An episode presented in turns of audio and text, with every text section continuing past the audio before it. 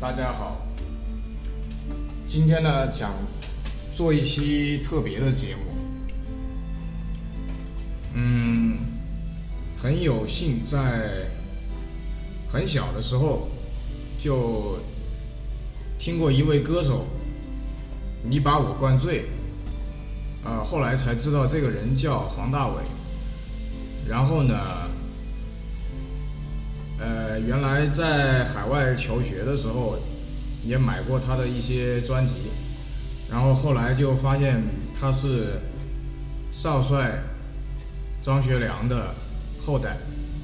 呃，自己从上学的时候开始就比较喜欢历史啊、呃地理啊这些事情，嗯，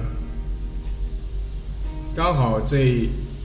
前段时间，呃，习主席和马英九先生在呃六十多年后吧，重新见面了。那么他们谈了什么？呃，谁也不知道。但是呢，这个事儿留给后人后人去慢慢解决。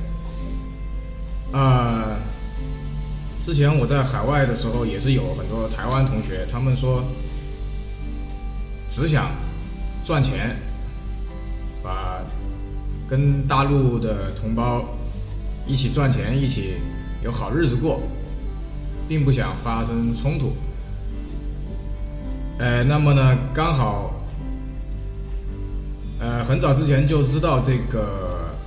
呃，有一部电视剧叫《少帅》，也是建国以来第一次为张学良拍了这部电视剧。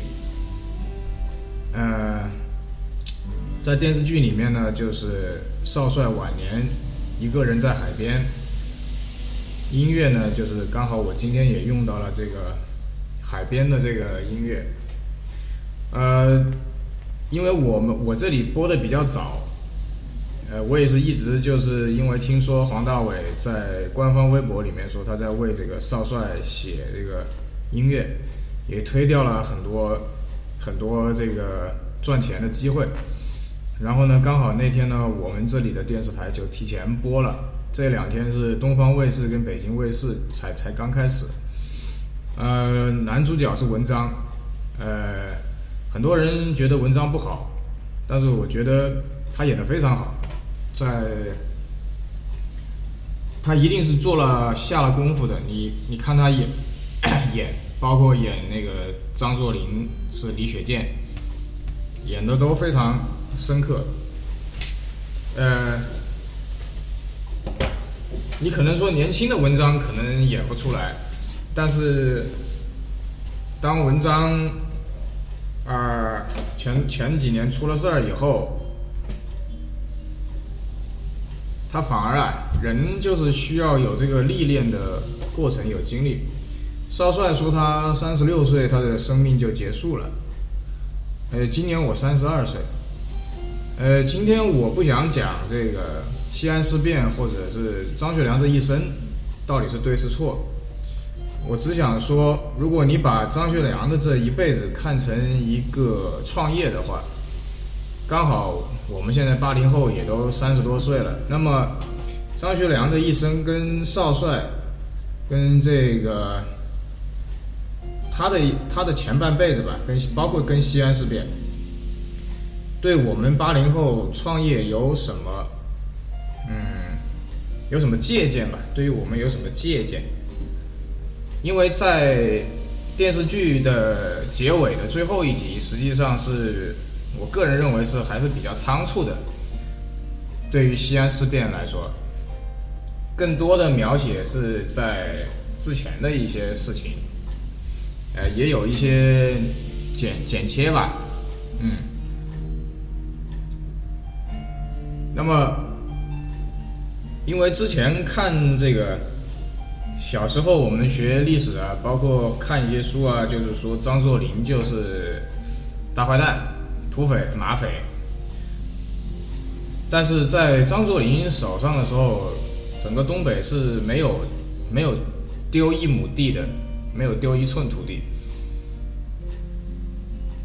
他那个年代的人嘛，都想都想统一天下当皇帝，所以东北军也是两次三番的入主中原，想争夺天下，但是呢都失败了。呃，就像你电视剧里面演的那样，实际上张学良跟张作霖的关系。也就是有一种中国传统文化里面的，就是老子就是老子，儿子就是儿子。但是实际上，通过这个，如果如果张作霖不被炸死在皇姑屯的话，可能少帅也不会呃那么快的成长。就是你如果把呃张作霖这个东北军看成一个公司的话，你如果把啊，日本呢、苏联啊，都看成公司，包括北伐军啊、蒋介石啊，全部看成以公司的形式存在的话，那么实际上，